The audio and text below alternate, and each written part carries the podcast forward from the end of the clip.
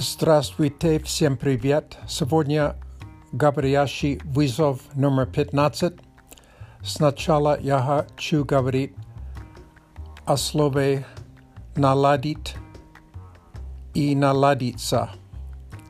Нала- наладить отношения. Это значит, может быть,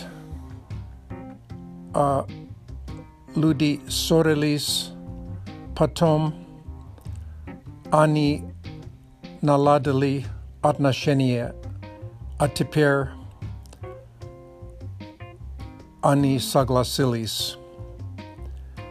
А также есть наладиться. У них отношения, отношения наладились. А также есть значение Они наладили его. Это значит, что они объяснили ему, а, что делать.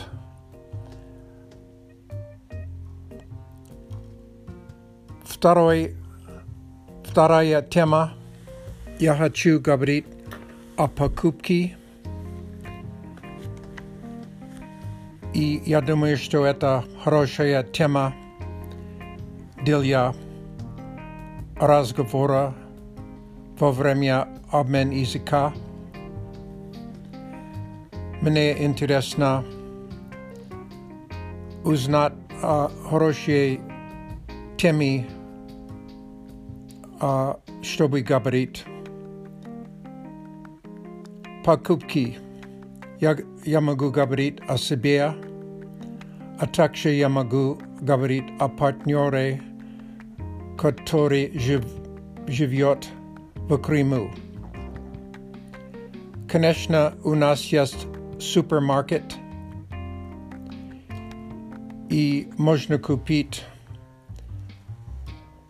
wszystko, co nużna, na primer owoce, frukty i miasa, mleko i tak dalej. A także u jest rinka, to farmer's market. Tam jest mesnie frukty i owoci, miot, orehi, chleb i inagda sir. Stajmos ciut chem czym w supermarkecie. a takže u nás jest a, место, которое называется YOLO Fruit Stand.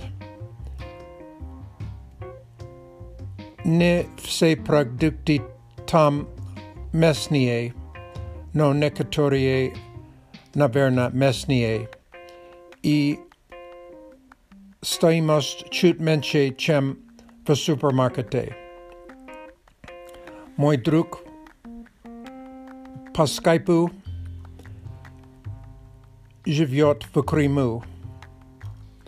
Там есть рынка или базар, и можно купить свежие фрукты и овощи, и сливочное масло. Это свежие, свежее, чем в супермаркете, и мой партнер предпочитает купить iti e veshi narinke. No koneshna jest supermarket gadeamushna kupit uh, astolnie veshi. Ya delayu pakupki venternete. Unas jest Amazon i koneshna eta oczen udobna. Мой partner сказал, что в Крыму Yet Amazona no można kupić veshi veshi w internete. I mój partner предпочитает kupić inagda elektronie veshi w internete.